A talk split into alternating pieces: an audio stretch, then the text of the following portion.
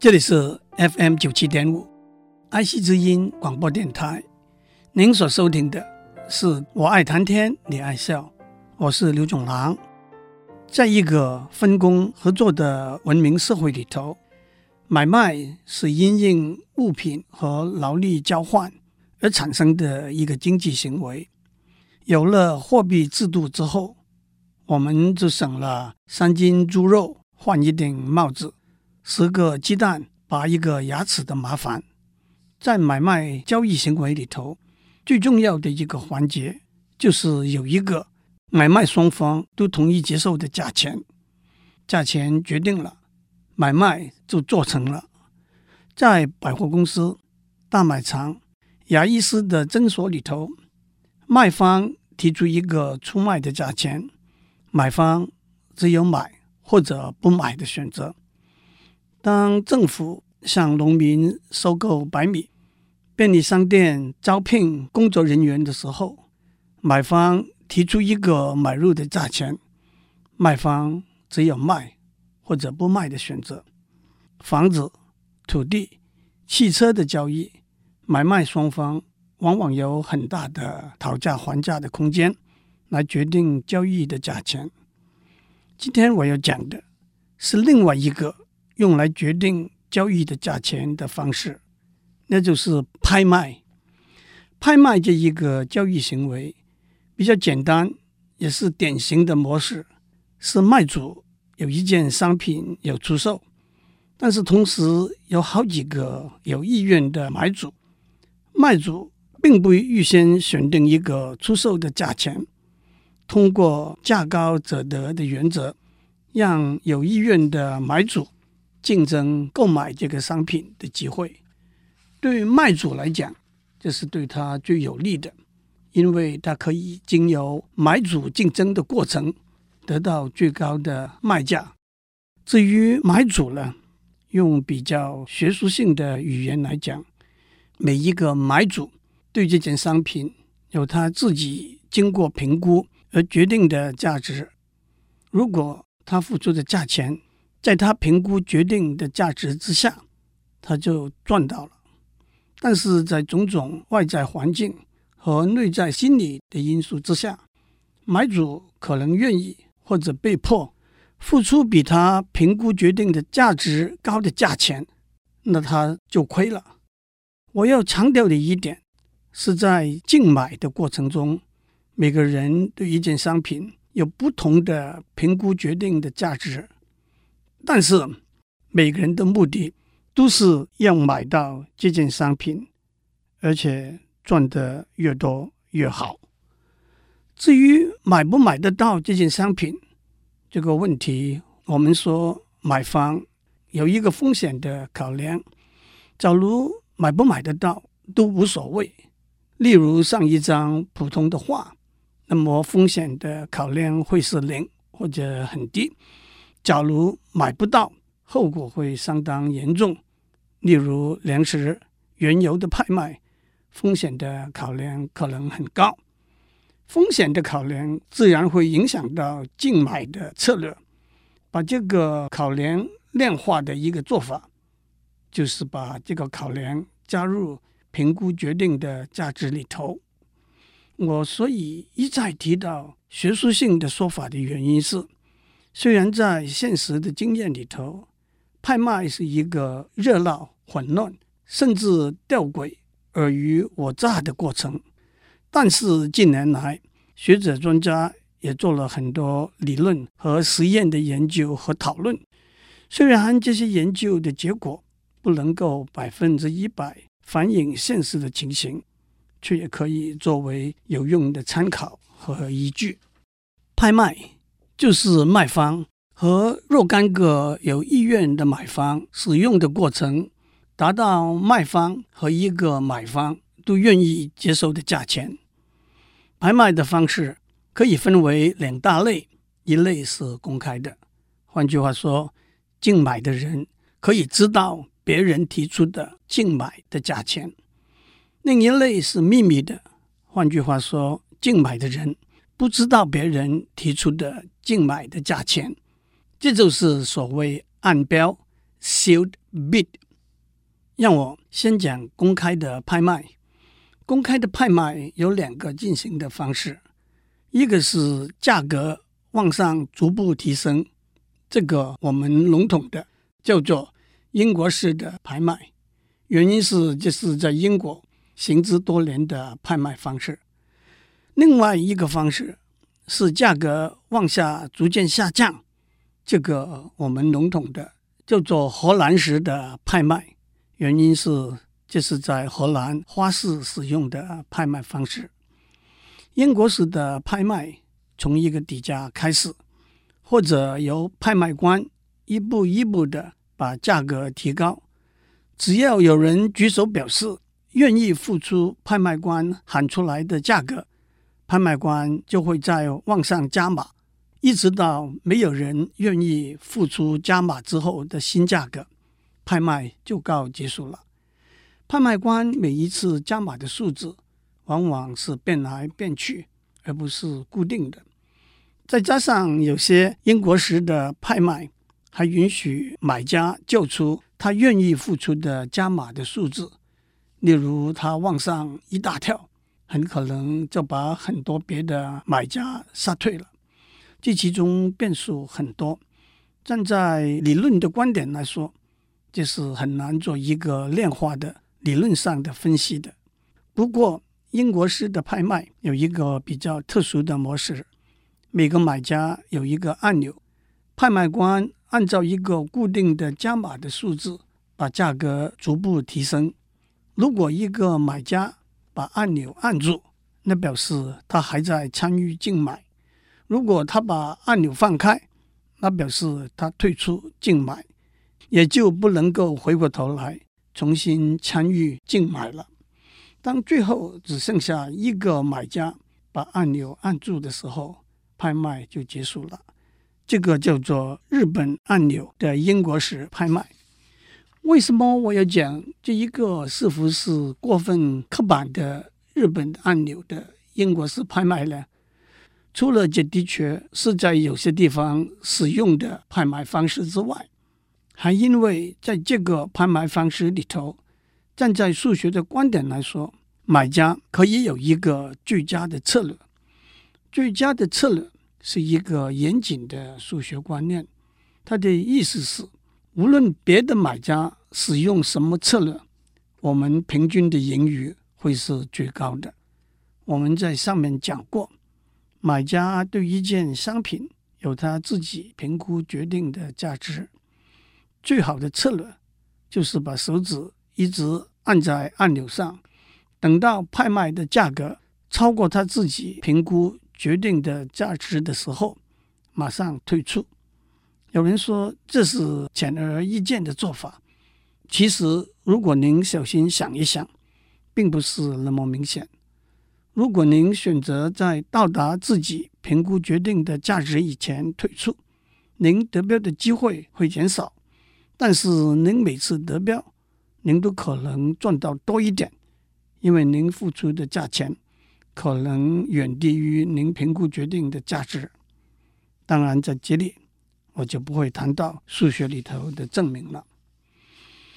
另外一个公开拍卖的方式，就是价格往下逐渐下降，笼统的叫做荷兰式的拍卖。在荷兰卖花的市场，卖主设定一个最高的价格，从这个价格开始逐步下降。当价格降到某一点，如果有一个买家大声喊买，他就可以按照这个价格把花买下来。通常这个价格是一朵花的单价，他会告诉卖主他要买多少朵，剩下来的花又可以再提供出来拍卖了。这种方式的一个好处是拍卖可以很快速的进行，因为开始的最高价。往往已经是相当接近合理的买价，所以很快就会有买家跳出来喊买了。至于按标的拍卖方式呢，竞买的人把他愿意付的价钱密封，交到卖主的手里。很明显的，在所有提出的买价里头，出价最高的人理所当然的得标，但是他应该付什么价钱呢？一个方式是他付他自己提出的买价，也就是所有提出的买价里头最高的价钱。这种方式叫做最高价方式。另外一个方式是得标的人只要付次高的价钱，也就是在所有比他低的竞买的价钱里头最高的价格，这叫做次高价方式。次高价的方式有道理吗？有。所有竞买的价格代表许多人对一个商品的价格的估计。如果三个竞买者提出的价格是一千、一百二十。和一百，当然出价一千的人应该得标，但是要他付出一百二十，顶多加上一点点也是合理的。次高价的拍卖方式也叫做威克瑞拍卖方式 （Vickrey Auction）。首先提出这个观念的人 William Vickrey，因为他在这方面的研究工作，在一九九六年获得。经济学的诺贝尔奖。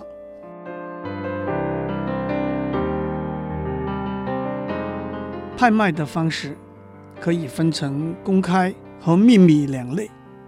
公开的拍卖方式有日本按钮的英国式，那是拍卖的价格由低逐步增高；和荷兰式，那是拍卖的价格由高逐步降低。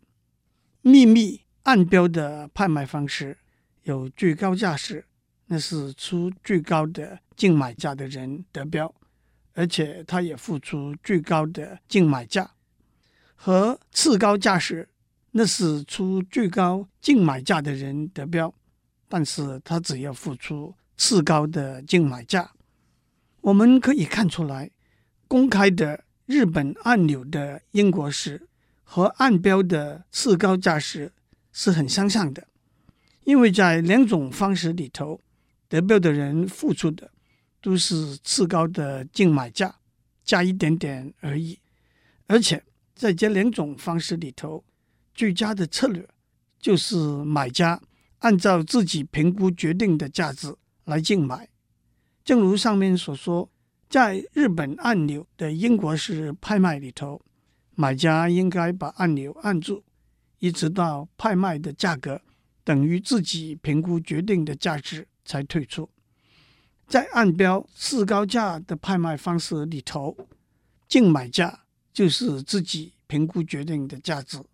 在这种情形之下，两个不同的方式拍卖的结果是完全一样的。同样，公开的荷兰式拍卖和秘密暗标的最高价式拍卖的结果。也是一样的，都是提出最高竞买价的人得标，也都付出最高的竞买价。按标拍卖的次高价方式有一个顺理成章的推广：当卖方有好几个同样的商品出卖，而每一个买方只要买一个商品的时候，怎样通过按标拍卖的方式来决定谁得标呢？而且得标的价钱怎样决定呢？首先，从一个公平的观点来说，得标的价钱应该是一致的。一个实在的例子是在新加坡，政府为了管制汽车的总量，每个月只发出有限数目的新牌照，譬如说一千张吧。想要买一部新汽车的人，必须先经由拍卖买一张新的牌照。他们使用按标的拍卖方式，竞买价最高的一千个人就可以买到新的牌照，而且他们都同样付这一千个竞买价里头最低的价钱，这也是公平合理的。电脑网络的发展自然带来了网络上拍卖的可能，在网络上拍卖的方式应该怎样设计呢？倒是一个很有趣的问题。相信大家都听过，全世界规模最大的网络拍卖公司叫做 eBay。eBay 的拍卖方式可以说是目前网络拍卖方式的代表。首先，我们可以想象在网络上进行一个英国式的拍卖，那样所有参与拍卖的买家都得同时坐在电脑前面，在一个固定的时段互相竞标。这样不但对分布在世界各地的买家不方便，而且许多不值钱的廉价商品，许多买家也不愿意花很多的时间守在电脑面前竞标。另外一个做法就是用传统的按标拍卖的方式，但是这样做失去了利用网络公开竞标的功能和刺激，而且也没有充分利用网络让卖主和买主互通消息的。eBay 的做法是这样的：首先，eBay 采用次高的竞买价，加一点点作为得标的价格。第二，竞标的买家可以不断提高他们竞买的价格，正如在公开的英国式拍卖一样。第三，eBay 公布目前所有竞标买价里头的次高价，这是很有趣的一点。例如，eBay 公布目前所有竞买的价格里头的次高价是一百块。但是目前的最高竞买价是不公布的。那么您知道出价在一百块以下是没有希望的。出价在一百块以上，譬如说一百二十块，一百二十块可能变成最高价，那您会得标。而且目前的最高价变成次高价，也就是您要付的价钱。但是，一百二十块。可能只变成次高价，因为目前的最高价比一百二十块还要高。让我用一个简单的例子说明，在得标价是次高价的原则之下一杯是不能够公布目前的最高价的。假如有一个商品，它的合理的价钱是五十块，如果有一个买家出一块，有一个买家出一百块。假如 eBay 公布了最高价是一百块，没有人会出低于一百块的价钱，因为他不会得标；也没有人会出高于一百块的价钱，因为他会得标。但是他的得标价是一百块，那是太贵了。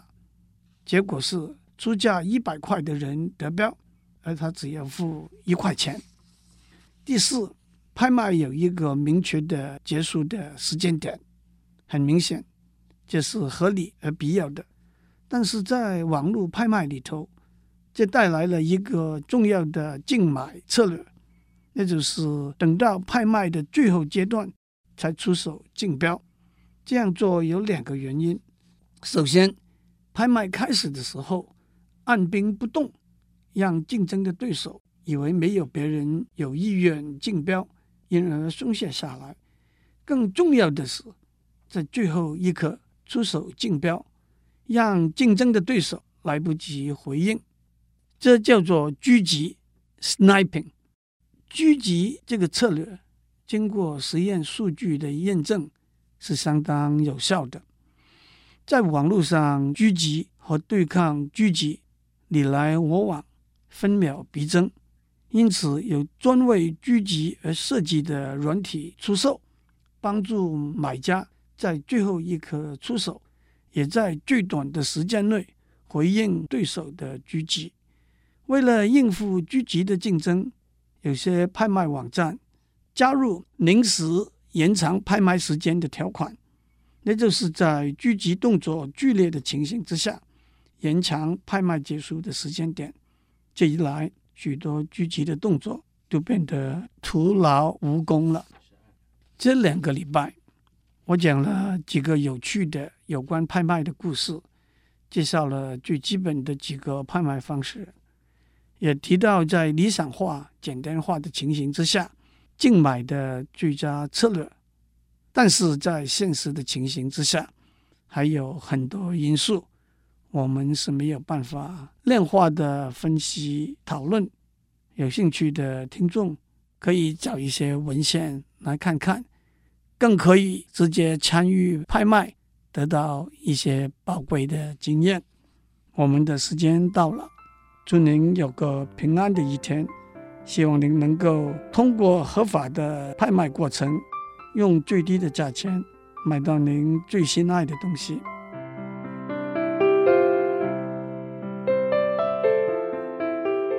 以上内容由台达电子文教基金会赞助播出。